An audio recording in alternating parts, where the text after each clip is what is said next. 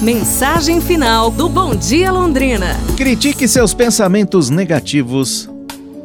O eu representa a vontade consciente. Resgatar a liderança do eu é gerir a produção dos pensamentos.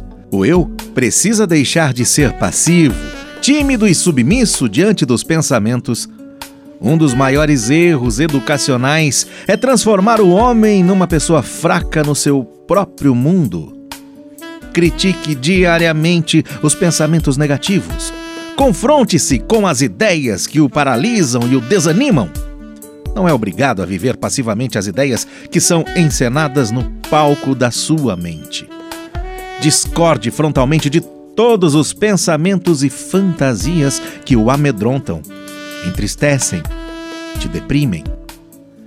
Cada pensamento que nos incomoda deve ser questionado com ousadia e determinação pelo eu.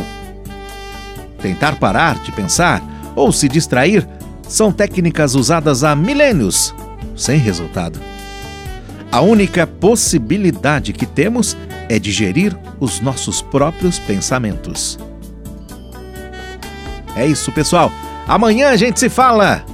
Um abraço, saúde e tudo de bom!